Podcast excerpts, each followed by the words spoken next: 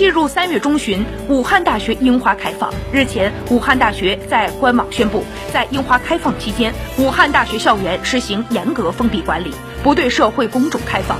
为满足师生、员工、校友以及社会公众赏樱需求，学校将与国内多家媒体合作，在武汉大学樱花盛开期免费开放十天左右网络云赏樱通道，全方位展示樱花盛开美景。传递生机勃勃的社会正能量。每天十点到十六点，打开直播就能看到正在一点一点绽放的樱花。武大樱花绽放的全过程都将一一呈现。届时还将有武大的老师和校友带领大家走樱花大道、老图书馆等校园网红景点。